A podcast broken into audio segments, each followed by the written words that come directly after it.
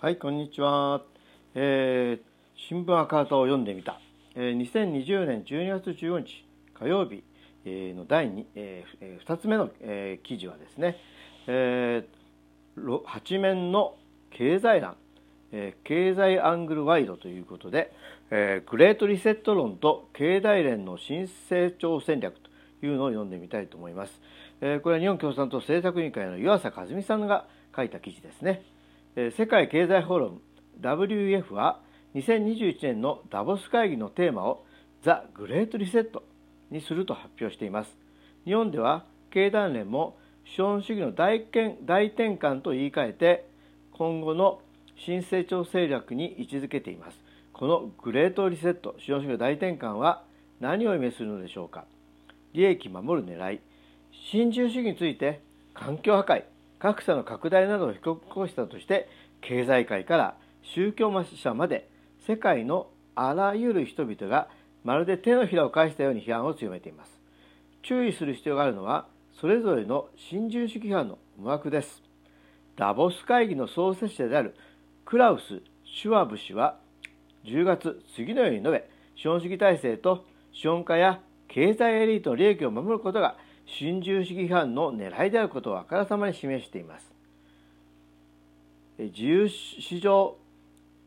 自由市場原理主義は労働者の権利と経済の安定を脅かし徹底的な規制緩和競争と破滅的な関税競争を誘発し世界中で新たな独占主義を出現させました。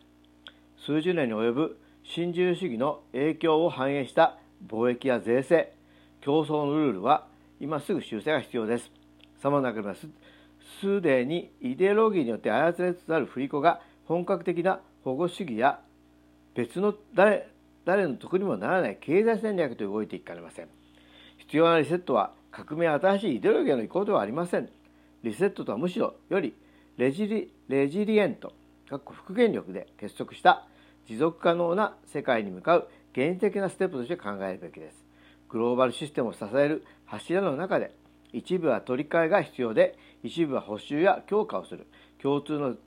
前進繁栄健康を実現するために必要なのはそれ以上でもそれ以下でもありません。かっこ閉じということですね。追随は明らか。11月に経団連は新成長戦略を発表しました。中西会長は私たちは今大転換に立っているとの認識のもと今後取るべき戦略の大きな方向性を提言する。